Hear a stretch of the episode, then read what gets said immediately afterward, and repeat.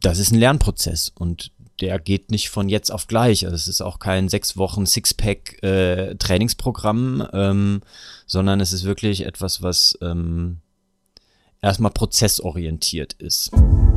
Die täglichen Bewegungen, die ich tue, sich auch bewusst zu machen und die auch intuitiv wahrzunehmen. Ne? Ich meine, das ist ein bisschen mhm. der Kern von dem, was du sagst, oder? Und viele Menschen, glaube ich, um den Bogen zu schlagen zum äh, Lockdown, Homeoffice und Fitnessstudios zu, ähm, Perspektivlosigkeit, weil man nicht weiß, wo man anfangen soll, äh, spezialisieren sich auf Sitzen. Du hast eingeschaltet bei Bewusst Leben, dein wöchentlicher Kompass für innere Balance. Herzlich willkommen zu Bewusst Leben, der Podcast für mehr Balance im Alltag. Ähm, wunderschönen guten Tag, Frederik. Einen wunderschönen guten Morgen, Alex. Ich grüße dich, ich grüße dich. Ähm, ich habe total Bock mit dir zu quatschen, weil wir heute ein Thema haben, was für mein Gefühl ähm, so mich so über die, durch die letzten Episoden durch äh, scrolle, screene, whatsoever, dann ähm, fällt auf, dass das Thema Bewegung ein bisschen zu kurz gekommen ist. Wobei wir ja eigentlich den Experten in der Haus haben, mit dir als Physiotherapeuten. Und deswegen freue ich mich heute mit dir über das Thema ähm, Bewegung zu sprechen und vor allen Dingen, was das aktuell bedeutet in ja immer noch anhaltenden Lockdown-Zeiten. Und ähm, ich bin eigentlich, um mal direkt mit der Tür ins Haus zu fallen, sehr neugierig darauf, wie du aktuell ähm, regelmäßig für Bewegungsroutinen sorgst, wie die aussehen und dann natürlich im zweiten Schritt, wie können wir das so ein bisschen aufbereiten für unsere ähm, lieben ZuhörerInnen, die jetzt wieder mit dabei sind, auch lieben Gruß in die Richtung. Ähm, was kann man denn so machen? Vor allen Dingen auch, wenn man so Schwierigkeiten hat, jetzt so in Zeiten, wo man wirklich viel zu Hause ist, Dinge zu implementieren und vielleicht sogar das Ganze als Chance zu sehen, das würde ich dann aber erst so hinten raus mal diskutieren wollen. Vielleicht sogar noch fitter zu werden, als dass man das vorher war. Und äh, damit spiele ich den Ball mal rüber und frage mal so äh, ganz salopp, wie sieht denn so deine Daily Bewegung oder tägliche Bewegungsroutine, sorry für den Anglizismus, gerade aus? Jo, ähm, viele Fragen, die du da direkt anreißt, um äh, konkret zu sein. Ich ähm, stehe morgens auf und gehe erstmal mit dem Hund raus. Das heißt, ich habe auf jeden Fall ein kleines bisschen ähm, Gehen schon direkt am frühen Morgen.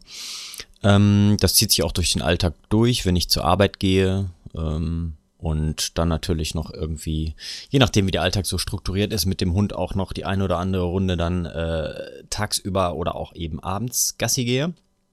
Das heißt, gehen ist auf jeden Fall ein ähm, Grundbaustein, der ähm, jeden Tag dabei ist. Und ich habe keine fixe Morgenroutine zur Bewegung, sondern habe jetzt im Laufe der Jahre immer mehr darauf ähm, Wert gelegt, das zu tun, was ich merke, was mir gut tut. Und da sind ein paar Dinge, die immer wiederkehrend sind. Ähm, hocken, also in der tiefen Hocke, meinen Kaffee oder Tee trinken, ist ein wichtiger Bestandteil. Ansonsten variiert das, was ich morgens oder auch zwischendurch im Tagesverlauf mache, ähm, immer mal wieder. Ich nenne einfach mal ein paar Dinge, die ich so mache. Also ich mache viel auf dem Boden. Ähm, hocken, verschiedene Sitzpositionen, Rollen, äh, Stützen, Krabbeln, ähm, aktives Dehnen, also unterschiedliche ähm, Veränderung meiner Körperposition im Raum. Und das ist eigentlich so das hauptsächlich, wie ich das beschreiben würde, was ich so intuitiv mache. Das ist jetzt erstmal nur der Anteil, der ähm, wirklich unabhängig von irgendeinem äh, sportlichen oder Trainingsziel im Alltag drin ist. Das das ist sehr spannend. Jetzt muss ich gerade überlegen, in welche Richtung ich gehen möchte. Hm. Bleiben wir mal bei dem Intuitiven. Hast ja gesagt, du hörst rein, du spürst rein und tust dann dem de facto das, was dir und deinem Körper gut tut. So, jetzt bist du natürlich aber auch Experte auf deinem Gebiet. Ähm, das heißt, du weißt auch ganz genau, welche Bewegung dir nicht nur gut tut, sondern dir auch tatsächlich gut ist. Wie kann man das jetzt äh, jemandem näher bringen, der da gar keine Erfahrung zu hat oder gar keinen Zugang zu hat und einfach jetzt nur also weil ich das einen ganz spannenden Punkt finde, diese Intuition zu trainieren. Ähm, ich habe das auch so ein bisschen, wahrscheinlich nicht so wie du. Also wenn ich merke, ich habe zu viel gesessen, dann weiß ich, dass ich intuitiv auch äh, eine Yoga-Einheit brauche, wo ich mich wieder strecke und gewisse Bewegungen einfach in, in dieser Yoga-Einheit drin sind, die einfach dem entgegenwirken, also die Balance schaffen. Ne? Ähm, was würdest du jetzt jemandem empfehlen, der mit dieser intuitiven Bewegung noch gar keine Berührungspunkte hatte und wie kriegt man da sozusagen so den ersten Schritt hin? Ich fange mal an, wie Intuition meiner Meinung nach entsteht und die basiert auf einem ganzen Schatz von Erfahrungen, die ich gemacht habe, womit ich meine Möglichkeiten, ähm, Dinge auszuwählen nach bestimmten Zielkriterien verfeinern kann. Und dafür muss ich ja lernen zu unterscheiden, ähm, was jetzt, ich nenne das mal in Anführungszeichen, gut oder schlecht oder richtig oder falsch ist. Ähm, ob das tatsächlich dann der Wahrheit näher kommt, ist natürlich sehr subjektiv, aber es ist auf jeden Fall die einzige Möglichkeit, die wir als Menschen haben. Um das zu konkretisieren, wir haben ein System, was ziemlich gut darin ist, uns im ersten Schritt zu signalisieren, ob etwas für uns gut oder schlecht ist. Ähm, und das ist das Schmerz.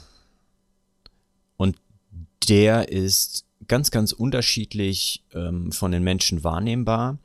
Ähm, und der ist auch veränderlich in der Interpretation. Ne? Ich will jetzt nicht zu tief gehen, aber prinzipiell ist Schmerz eine meiner Definition nach äh, Interpretation, äh, gelernte Interpretation von ähm, Wahrnehmungsreizen, also Informationen, die ich irgendwie im Gehirn versammle. Und äh, die wird verknüpft mit Emotionen und Erfahrungen und ähm, die sorgt halt dafür zu unterscheiden, was äh, potenziell schädlich ist und was eben nicht. Und das kann ich auch nutzen, um in Bewegung zu kommen. Um auf dieses Beispiel intuitiv, Boden und so weiter zu kommen. Die einfachste Möglichkeit, ich habe es im Vorgespräch schon angesprochen, ist, wenn ich gar keine Ahnung habe, was ich machen will, kann ich mich einfach hinstellen in meine Bude und vom Stehen mich einfach mal hinlegen. Und dann lege ich zum Beispiel auf den Bauch. Dann drehe ich mich mal auf den Rücken und stehe von da wieder auf. Und dann mache ich das Ganze und setze mich aber mal in eine Position. Ob es der Schneidersitz ist, ob es ein Fersensitz ist oder, oder, oder. Da gibt es ganz viele Möglichkeiten. Und ich kann dann meinem ähm, Empfinden nach gut spüren, ob ich das gut gemacht habe oder ob es Möglichkeiten gibt, das so zu verändern, dass ich es besser machen kann, dass es eben zum Beispiel nicht unangenehm ist oder schmerzhaft ist. Und je öfter ich das tue, desto mehr Erfahrung bekomme ich und desto mehr verändert sich auch eben die Einschätzung von dem, was ich kann und was ich dementsprechend noch nicht kann, also wo meine Grenzen sind.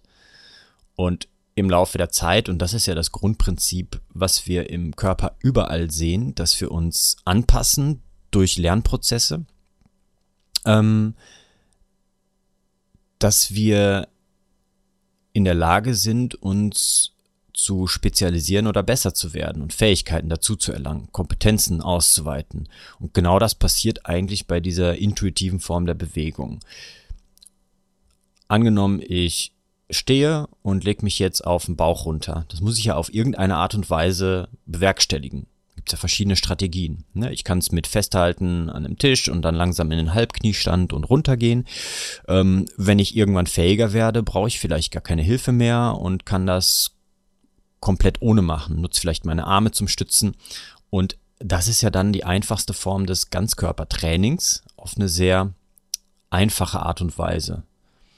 Und so würde ich auch mit allem verfahren. Also ich würde verfahren, dass ich, egal was ich an Bewegung mache, dass ich erstmal auskundschaften muss, wo sind denn überhaupt meine Grenzen und dass ich erstmal innerhalb dieser Grenzen bleibe. Ich muss aber auch immer, je nachdem wie fähig ich bin, mit einem bestimmten Neugier, aber auch Vorsicht äh, an die Grenzen rangehen, um überhaupt zu spüren, na, wo sind die denn?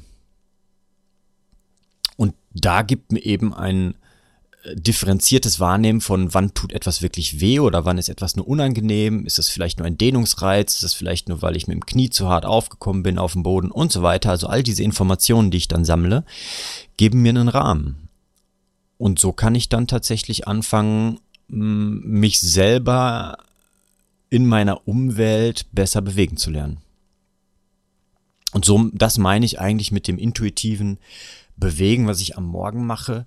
Ähm, und ähm, das ist ein Lernprozess und der geht nicht von jetzt auf gleich. Also es ist auch kein sechs Wochen Sixpack äh, Trainingsprogramm, ähm, sondern es ist wirklich etwas, was ähm, erstmal prozessorientiert ist. Ja, schade. Ich hätte jetzt gedacht, dass ich jetzt hier von dir die Anleitung zum Sixpack bekomme. Finde ich ein bisschen traurig, ehrlich gesagt. Muss ich dich leider enttäuschen. Ähm, wenn du ein Sixpack haben willst, kannst du in den Getränkemarkt gehen. Sehr gut.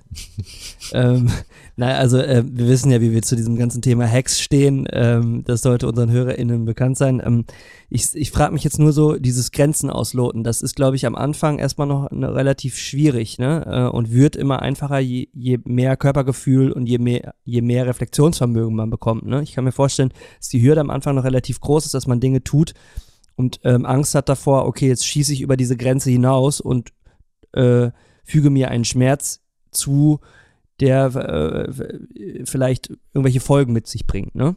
Ähm, aber ich meine, das, was du jetzt beschreibst mit den Bewegungen, ich stehe und setze mich hin, lege mich hin und stehe wieder auf in verschiedenen Positionen, das ist ja erstmal nichts, wo man, also würde ich jetzt mal vermuten, wo man sich maßgeblich mit Schaden zufügen kann. Oder? Nö, wenn ich das dann auf einem weichen Teppich zum Beispiel irgendwie mache, anstatt auf einem harten Boden, ähm, dann habe ich ja auch relativ wenig, was dann tatsächlich passieren kann, weil ich ja eine eingebaute Dämpfung habe.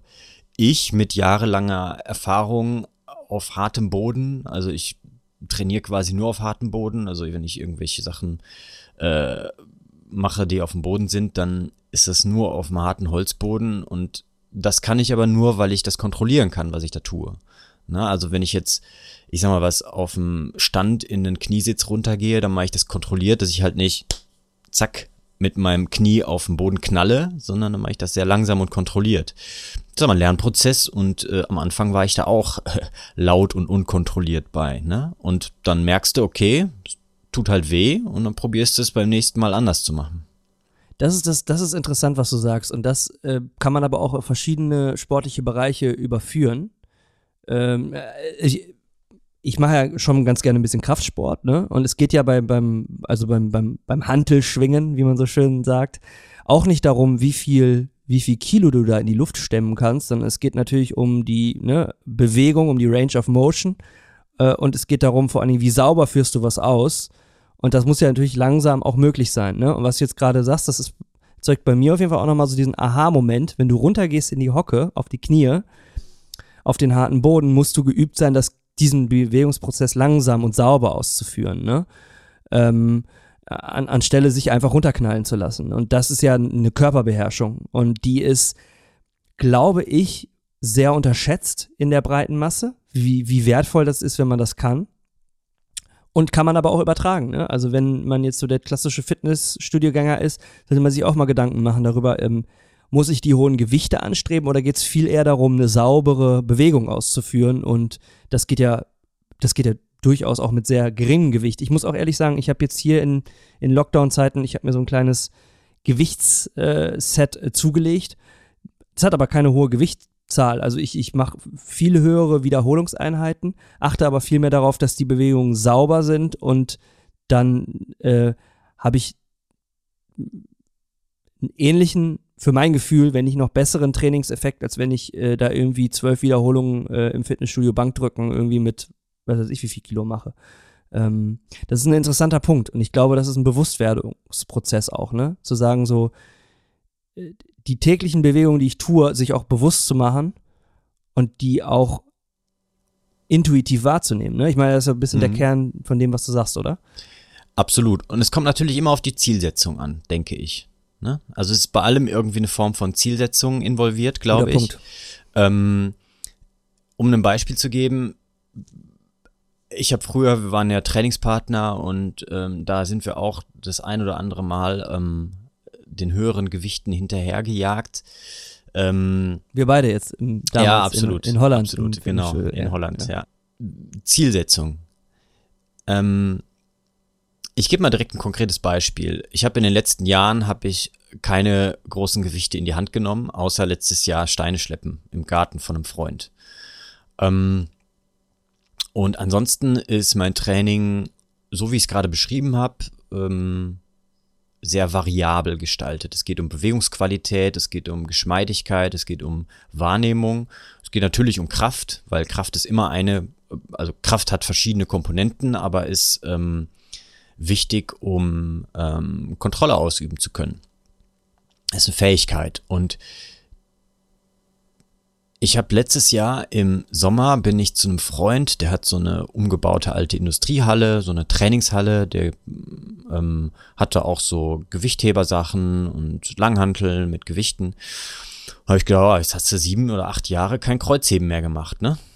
Also Kreuzheben ist äh, im Englischen Deadlift, also der tote, das tote Heben, also das Heben eines toten Gewichts. Die Langhantelstange ist mit Gewicht links und rechts äh, bestückt.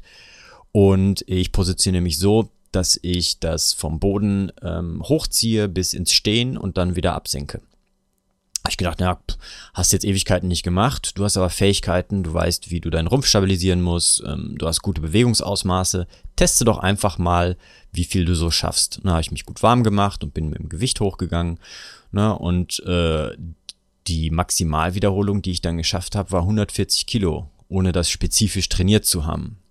Ja? Das ist und, und da habe ich, hab ich gedacht, okay, da wäre vielleicht auch noch ein bisschen mehr drin gewesen. Also zum Vergleich, ich wiege so 70 Kilo, also ist so zweifaches Körpergewicht. Ähm, und das zeigt, dass es, ähm, äh, also für mich ist mein Ziel, dass ich umfassend fähig bin. Und das meine ich auch eigentlich, wenn ich Fitness beschreibe, ähm, Dinge zu tun, die ich gerne machen möchte. Und dazu gehört nämlich auch eben Körperlichkeit dazu, dass ich in der Lage bin, ähm, ich nenne das jetzt mal in Anführungszeichen, Kräfte zu managen im Innen und Außen. Also mich selber als auch meine Umwelt zu beeinflussen. Und ähm, das hat natürlich unfassbar viele ähm, Spektren, wie das passieren kann. Thema Steinheben im Garten ist eine Sache. Äh, auf der anderen Seite äh, Klettern auf dem Baum wäre eine ganz, ganz andere Sache.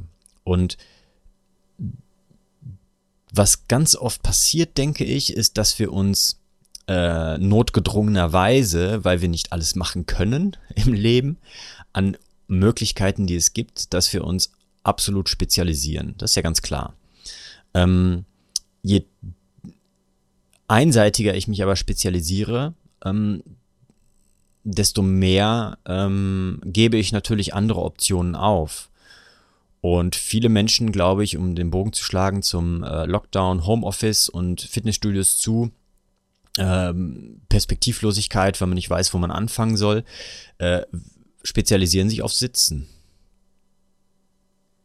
Und das hat spezifische Anpassungen zur Folge die aber auch einen Preis mit sich haben, wenn ich äh, das so betrachte, dass ich vielleicht andere Dinge aufgebe, die ich eigentlich gerne machen wollen würde oder die notwendigerweise ähm, als Fähigkeit eigentlich vorhanden sein sollten, um bestimmte Aufgaben zu erledigen. Ne? Da sprichst du bei mir einen ganz wunden Punkt an und ich muss das einmal äh, noch erzählen, weil du mir da rausgeholfen hast ähm, weil du sagst gerade, ne, Kräftemanagement und Vielseitigkeit. Ich finde, das sind so Begriffe, die, die können wir uns alle mal hinter die Ohren schreiben. Ähm, zumindest ich tue es für meinen Teil, weil ich durch meinen Beruf, ähm, ich meine, wir arbeiten ja durchaus unterschiedlich, wir sind in du durchaus völlig anderen Lebenssituationen, ähm, vertreten aber die äh, gleiche Werte. Ähm, äh, und aber das was ich schon vor dem Lockdown, was mir passiert ist durch, mein, durch meine Tätigkeit, dass ich natürlich viel vom Computer aus arbeite, viel digital arbeite, ist, dass ich viel zu viel gesessen habe und du natürlich dann in so eine bestimmte Haltung auch reinkommst, ne? wenn du immer am Tippen bist. Ähm, und ich dann äh, durch, ich weiß gar nicht mehr durch welche Übung konkret, ich glaube durch auch einen Deadlift im Fitnessstudio, mir in, bei meiner Schulter massiv äh, was entzündet habe oder was auch immer es am Ende war, aber ich war völlig am Arsch, um es jetzt mal so ganz salopp zu formulieren. Und der Grund am Ende dafür war, zumindest so durfte ich von dir lernen, ist, dass ich einfach viel zu lange in dieser einen Position gesessen habe und dadurch natürlich auch irgendwo meine, meine Schulter und den Bewegungsradius meiner Schulter irgendwo ähm, in eine Richtung hin überstrapaziert habe und mir dann sozusagen, und jetzt sind wir wieder bei den Begriffen, dieses Kräftemanagement und diese Vielfältigkeit des Bewegungsradius gefehlt hat, weil ich mich falsch konditioniert habe. Und das hat dann sozusagen im Umkehrschluss dazu geführt, dass ich diesen Deadlift, den ich eigentlich geübt bin auszuführen, äh, dass ich den nicht mehr aushalten konnte an der einen Schulterstelle und es dann zu einer sehr krassen Verletzung gekommen ist. Also ich konnte gar nichts mehr für Wochen. Und da ist natürlich auch jemandem nicht mitgeholfen, der gerne Sport macht, aber da ist mir nochmal so klar geworden, auf was wir uns denn konditionieren, wenn wir viel sitzen. Und, ähm, und dann den Bogen jetzt weiterzuschlagen, wenn wir jetzt im Lockdown sind und dann zu sagen, naja, jetzt kann ich gerade eh nicht so viel machen, ich warte, bis die Fitnessstudios wieder aufmachen, das ist eine Einbahnstraße. Eine gefährliche Einbahnstraße. Ähm, und aus der sollte man schnell wieder rausgehen, solange es noch möglich ist. Und gucken, dass man äh, eigentlich eher die Chance sieht, würde ich jetzt mal behaupten, zu sagen, alles klar, was kann ich denn machen äh, im, im, im alltäglichen Doing und wo kann ich mir Bewegungsroutinen einbauen ähm, und die vielleicht aber auch ganz smart mit einer Zielsetzung kombinieren. Ne? Ähm, aber das ist ja genau das, also das, was du sagst, ich wollte das nur noch mal mit einem Beispiel auch äh, wirklich verdeutlichen. Also ich habe wirklich wochenlang mit einer Schulterverletzung kämpfen müssen, aufgrund von einer Konditionierung, weil ich zu viel gesessen und am Computer gearbeitet habe. Und das kann jeden treffen. Und ich würde mich als relativ sportlich beschreiben, aber auch das hat nicht geholfen. Ja, und die Verletzung ist ja nicht dadurch entstanden, dass du gesessen hast, sondern dadurch entstanden, dass du dich angepasst hast auf genau diese eine Sache und dann etwas gefordert hast, wofür du dann nicht äh, bereit gewesen bist. Ja? Und genau da, denke ich, kann man, wenn man so ein bisschen mh, hm, umfassender ähm, sich betrachtet und so ein bisschen rauszoomt aus den einzelnen Bestandteilen und sagt, okay, ich will wirklich auf der Ebene der Grundfähigkeiten und Grundbeweglichkeit und Grundmöglichkeiten auch äh, etwas äh, beibehalten oder sogar auch ausbauen. Ähm, und das geht in jedem Alter. Also ich äh, begleite Menschen, die ähm, zum Beispiel jemand Ende 60 mit zwei neuen Hüften, zwei Knien, die kann wieder auf den Boden runter und wieder hoch. Einfach weil wir es strukturiert aufgebaut haben und geübt haben. Ja, ne, also man kann in jedem mhm. Alter da tatsächlich noch ähm, Effekte generieren, weil unser äh, gesamtes Dasein basiert nun mal auf einer hohen Anpassungsfähigkeit. Mhm ist, ist gut, dass du das auch nochmal als Beispiel sagst, ich, aber das wird ja auch nicht von heute auf morgen passiert sein, ne? Mit, Nö, äh, Monate. Ja, ja, genau. Ah. Und, und äh, wirklich äh, tägliches Investieren, ne? Aber das ist genau der Punkt. Das ist genau der Punkt. Wenn man das mal über Monate oder ein Jahr lang macht, sich committet auf eine äh, oder mehrere Bewegungsroutinen äh, und dann nach einem Jahr mal Resümee zieht und schaut, was sich verändert hat, dann wird man ganz schön erstaunt sein. Aber ähm, es ist eben dieses jeden Tag, jeden Tag dieses bisschen auch zu investieren, ne? Äh, und das auch jeden Tag zu einer Priorität zu machen. Ähm, dann sind wir jetzt aber eigentlich auch schon bei einer Frage, die ich dir ganz gerne stellen würde, nämlich, du hast Zielsetzungen halt auch äh, schon als, als Begriff erwähnt. Also man muss sich das natürlich auch irgendwo schmackhaft machen. Ne? Man muss ja irgendwo auch eine Motivation entwickeln. Ähm, und dann muss der Rahmen vielleicht auch überschaubar sein. Ne? Äh, hast du da auch jetzt aus, aus deiner Arbeit mit deinen äh, sagt man Klienten, mit deinem Klientel, ähm, ja. ein paar Tipps, also keine Hacks, bloß keine Hacks, aber Tipps, ähm, wie man jetzt im, im, in dieser Lockdown-Zeit vielleicht auch zu Hause mit Bewegungen besser umgehen kann, dann Zugang zu findet. Was, was gibt es für Möglichkeiten, was für Ziele kann man sich setzen, äh, damit es zu einer Regelmäßigkeit wird? Also ich glaube, ganz wichtig am Anfang ist, äh, eine Vision zu haben, wo, mhm. wie, wie sich das anfühlen soll und was ich eigentlich können möchte. Also irgendetwas zu haben, wo man sich wirklich vorstellen kann, in die Richtung kann ich sein oder kann ich werden. Ähm, das muss ich dann am besten irgendwie konkretisieren als möglichst spezifisches Ziel. Ne? Äh, das kann ich äh, relativ simpel machen. Ähm, einfachste Zielsetzungsmöglichkeit ist ein smartes Ziel. Ne? Das können wir auch verlinken. Ja, das sind so äh, äh, Faktoren, anhand deren man ein Ziel äh, sehr gut ausdefinieren kann. Ähm, meine Vision, ich mach's mal direkt an meinem Beispiel. Meine Vision ist, äh, mit 40 fitter zu sein als mit 30, als ich mit 30 war. Stark. Ja. ja äh, und äh, das ist natürlich erstmal sehr unkonkret, ne? So, und dann kann man sich Teilziele setzen. Und äh, Teilziel für dieses Jahr ist, mit äh, Freunden zusammen hat sich das irgendwie so ergeben im Austausch, dass wir ähm, unser Sportabzeichen machen wollen. Da kann man sich so Tabellen anschauen, ähm, was man für seine eigene Altersgruppe für ähm, Zielsetzungen hat.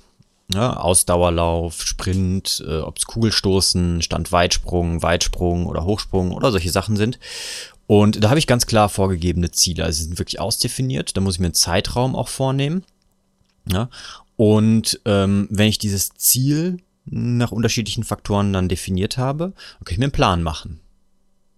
Ja? So, dann mache ich mir einen Plan, okay, was mache ich, äh, in welcher Frequenz, welcher Intensität ähm, und in welchem Gesamtzeitraum. Ne?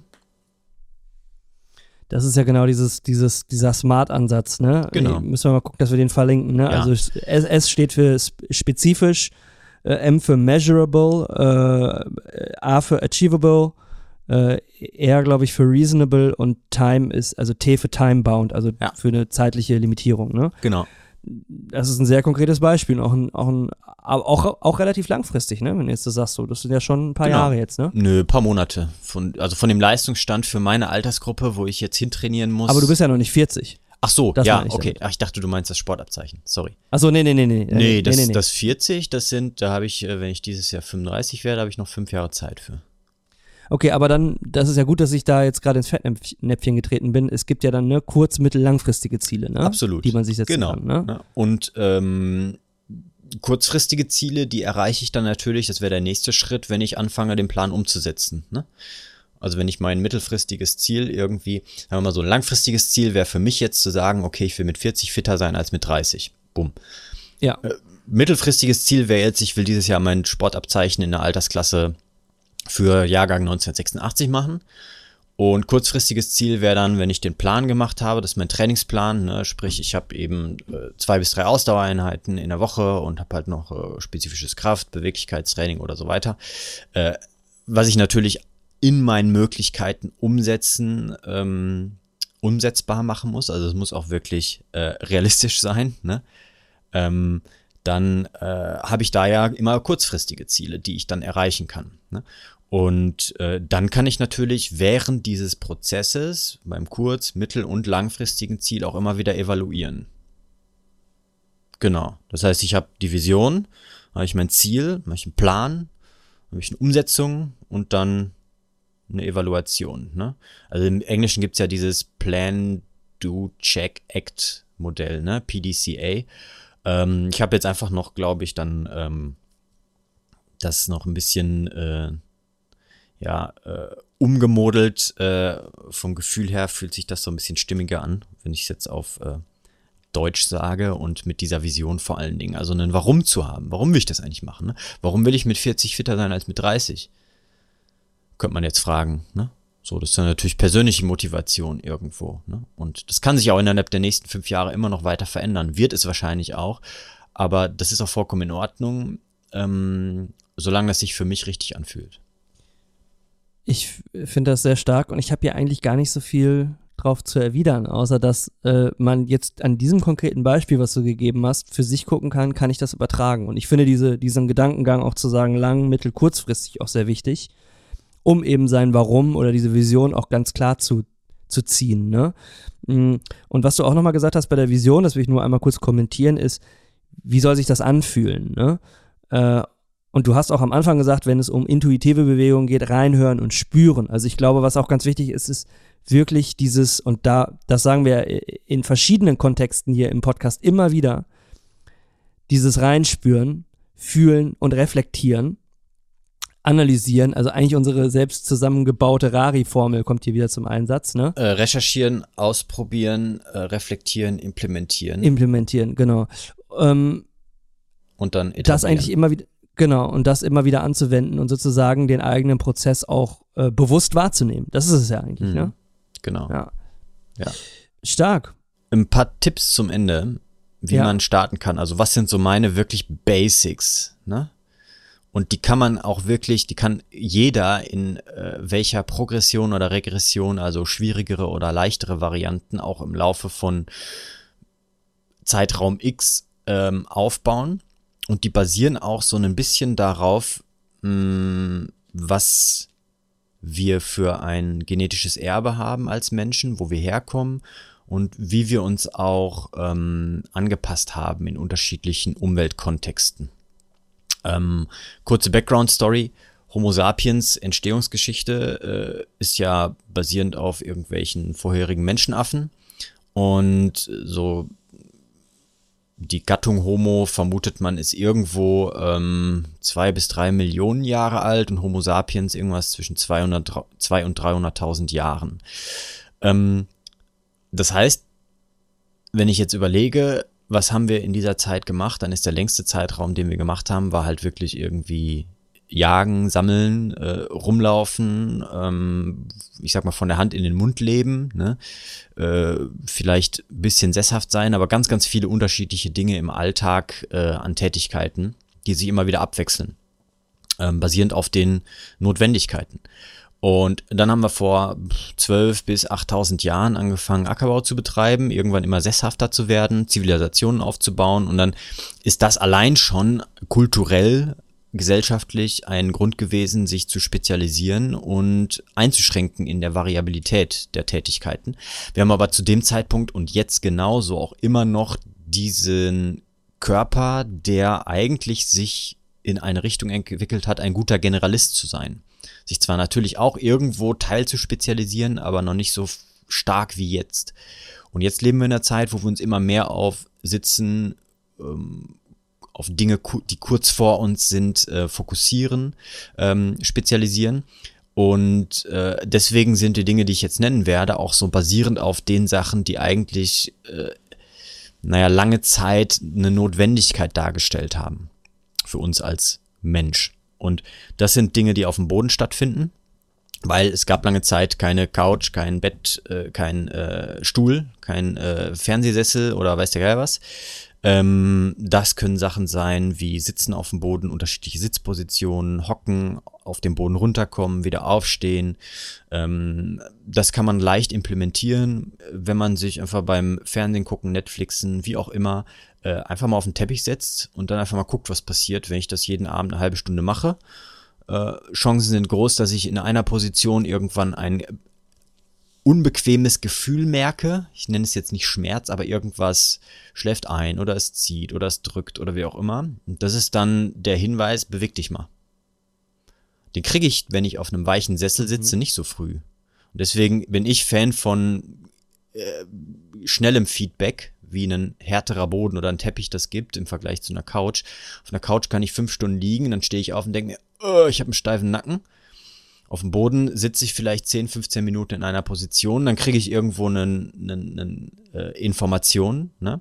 äh, wo eine Aktion drauf folgen sollte, weil ansonsten wird die Information vielleicht irgendwann nicht nur zu einem unangenehmen Gefühl, sondern zu einem bedrohlichen. Und das kann ich halt eben dann als direkten Feedback-Mechanismus nutzen. Na, also Bodengeschichten, ob es jetzt sitzen, hocken und oder in diesen Positionen bewegen oder runter und wieder hochkommen. Unglaublich wertvoll. Äh, zweite Sache, einfach weil ich die äh, gerne mache und weil die ähm, viele Dinge auf einmal ähm, positiv beeinflusst, ist sich irgendwo dranhängen. Ne? Yes. Treppe, Ringe, Stange, Ast, Spiel, äh, Spielplatz, äh, Stangen, ähm, Türzage, quasi einfach seitlich reinhängen oder oder oder gibt es unglaublich viele Möglichkeiten.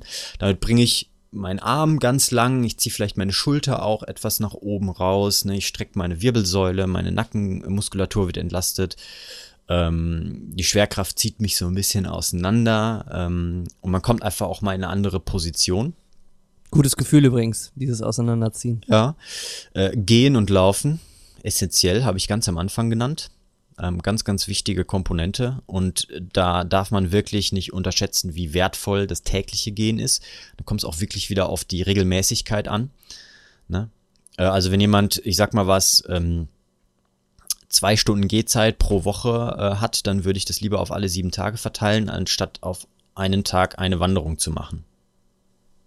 Okay. Und ansonsten, ich nenne das jetzt einfach mal Gelenksbewegungen, weil das kann alles sein. Ob das jetzt mal ein Räkeln ist am Morgen, sich richtig lang ziehen, ne, also die Arme vom Körper wegbringen, ne, ein bisschen äh, wie Hunde oder Katzen das machen, ne, einen Buckel machen oder durchstrecken, die Beine nach hinten, also äh, ob ich jetzt einfach meine Handgelenke, meine Finger ein bisschen bewege, kreise, das sind alles Dinge, die, ähm, wenn sie regelmäßig einfach gemacht werden, äh, auch wieder zu einem Lernprozess führen, dass das einem gut tut. Als Kinder machen wir das intuitiv. Na, also bewegen uns viel mehr intuitiv, wir bewegen uns schneller aus Positionen raus und in andere rein. Ähm, wir räkeln uns auch viel, viel öfter. Ähm, Tiere machen das auch übrigens sehr regelmäßig. Also wenn ich meinen Hund angucke, wenn die aufsteht dann und wirklich lange Zeit, also am Morgen in dem Körbchen gelegen hat, dann ähm, räkelt die sich auch erstmal, ne? Macht diesen typischen herabschauenden Hund und dann noch einmal die Beine nach hinten ausstrecken, äh, einfach um so einen kurzen Reset-Knopf zu drücken. Also das sind so einfache Basics, die jeder anwenden kann und die man langsam auf Basis seiner eigenen Fähigkeiten aufbauen kann. Ich habe fleißig mitgeschrieben. Wir werden das in die Shownotes packen. Ähm, gut leserlich aufbereiten, würde ich vorschlagen. Auch mit ähm, ein paar Links dazu, zu den Dingen, die du angesprochen hast. Und natürlich auch bei konkreten Fragen gerne dazu ermutigen, uns anzuschreiben über info.mindpreneure.de. Ähm, ansonsten würde ich sagen, das ist schon eine Menge Holz an Informationen äh, die wir jetzt mitnehmen können und die man mal arbeiten lassen kann und dann ähm, sich ja immer mal wieder hinterfragen kann, kann ich hier was machen, kann ich hier was optimieren, ähm, um dann eventuell auch zu so einer äh, langfristigen Vision hinzukommen und die eben über kurz- und mittelfristige Wege auch anzugreifen, ne? ganz konkret. Alright. Cool. Ich danke, also ich danke dir ähm, für diesen ganzen Input und für die ganzen Impulse. Sehr, sehr wertvoll. Ich habe für mich auch nochmal so einige Sachen klar bekommen, ähm, wo ich auch nochmal genauer hinschauen möchte. Es ist ja, wie gesagt, ne, dieser, dieser Reflexionsprozess und ähm, auch Wachstumsprozess, der ist ja auch nicht von heute auf morgen gemacht. Ähm, deswegen danke. Ähm, hm. ich habe noch ein Abschlusswort. Ja. Ganz wichtig an alle, die jetzt gezwungenermaßen zu Hause mehr Zeit verbringen und auch vielleicht mehr sitzen. A, Schuldgefühle sind fehl am Platz. Ne? Also wir sind immer auf äh, Basis unserer Umwelt in irgendwelchen Reaktionszyklen drin. Und ähm, dazu möchte ich auch sagen, Sitzen alleine ist zum Beispiel kein kausaler Grund, da gibt es auch gute Studien zu und Forschung, dass man zwangsläufig Schmerzen entwickelt. Ne? Das will ich nochmal ganz genau sagen. Ne? Also langfristig oder so, dass da Rückenschmerzen durch entstehen. Ne?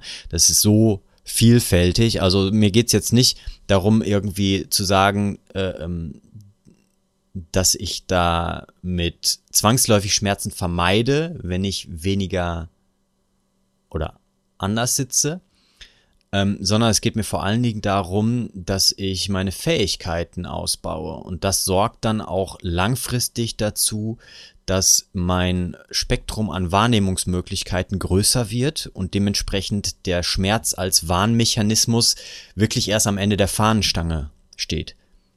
Ne? Und ähm, dementsprechend äh, Umkehrschluss liegt die Vermutung nahe, dass ich aber eben durch regelmäßige Bewegungen das natürlich auch vorbeugen kann wenn wir jetzt weitergehen würden, kommt man natürlich auch noch auf die psychologische und soziopsychologische Schiene, aber da können wir vielleicht auch nochmal eine, äh, irgendwann äh, anders drauf zu sprechen kommen. Beziehungsweise da haben wir auch schon einiges an Folgen zu gemacht, äh, zur Psychohygiene und ähm, auch äh, wie man in der Pandemie jetzt so ein bisschen auf sich acht geben kann. Auch das verlinken wir in den Show Notes. Yes, cool. sir. Dann würde ich sagen, danke dir, mein Junge. Ähm, wir lassen das alle sacken und implementieren fleißig. Und dann würde ich sagen, wir sprechen uns wieder in zwei Wochen. Bis dahin, peace out. Ciao. Ciao, ciao.